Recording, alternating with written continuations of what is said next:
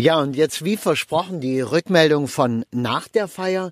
Es war außergewöhnlich. Also ich habe auch äh, vom äh, Vokabular, also den Worten, die man so verwendet und äh, denen, die man eigentlich auch nicht verwendet, ähm, mal ein bisschen was ausprobiert, weil die Frau hat immer klare Ansagen gemacht und ähm, die hat mit den Leuten Klartext geredet und auch einen äh, einfachen äh, Jargon benutzt.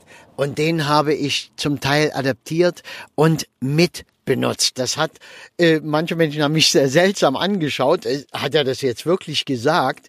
Aber ja, also zum Beispiel äh, sage ich, äh, ihr könnt sie fragen, was sie euch jetzt sagen würde, wie sie euch trösten will in, im Schmerz. Und es könnte aber auch passieren, dass sie dem einen oder anderen sagt, du brauchst keinen Trost, du brauchst einen Arschtritt. Ja, das ist natürlich eine klare Ansage, aber das war eins zu eins das, was man von dieser Frau erwarten durfte. Und äh, daher passt das. Es war herzerwärmend, es war mit Heulen und mit Lachen. Es war dieses wunderbare Gemisch aus Lebendigkeit, aus Leben. Und weißt du, es gab ja diesen wunderbaren äh, Schlusssatz in ihrem Leben, dass sie am Ende mal gesagt hat, ich bereue nichts. Und äh, das habe ich natürlich nochmal in den Mittelpunkt gestellt. Ich habe dir das auch schon im Vorfeld gesagt, weil das ist so ein wichtiger Aus, äh, so eine wichtige Aussage.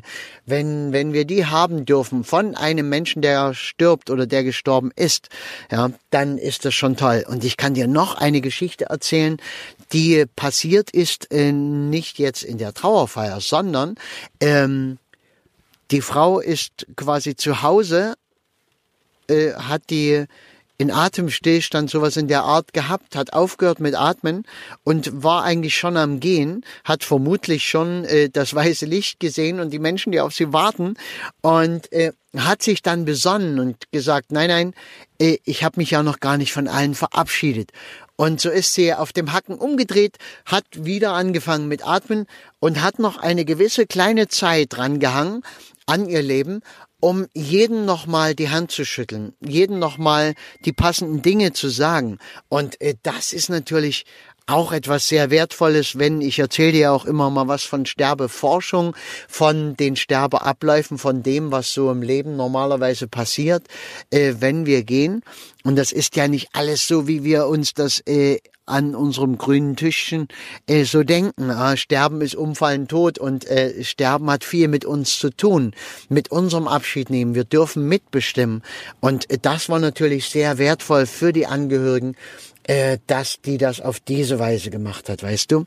Ja, ähm, in der Feier war noch sehr schön oder draußen am Grab dann sehr schön. Ich hatte eingeladen, wer mag, wer sich traut, einfach sich von ihr zu verabschieden und dort noch was zu sagen. Ja, und äh, da kamen die die tollsten kleinen Bemerkungen, die tollsten Sprüche, wo auch alle lachen mussten.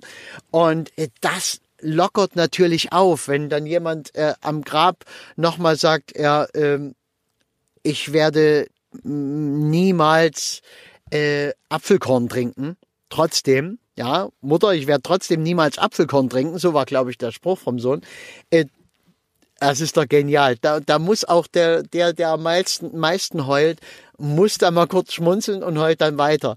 Ähm, ich glaube, du weißt, was ich meine. Also es geht eine ganze Menge und ich lade dich immer wieder ein, wenn du in diese Bretouille kommst, eine Trauerfeier machen zu müssen, dann versuche das zu machen, was zu dem Verstorbenen passt.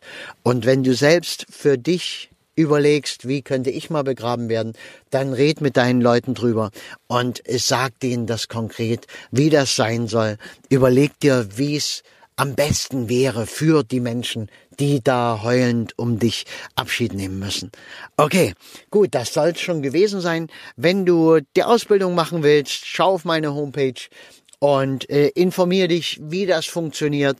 Äh, es steht alles bereit. Du kannst diesen Beruf nebenbei lernen, wenn du willst, Trauerredner zu werden oder auch Bestatter zu werden.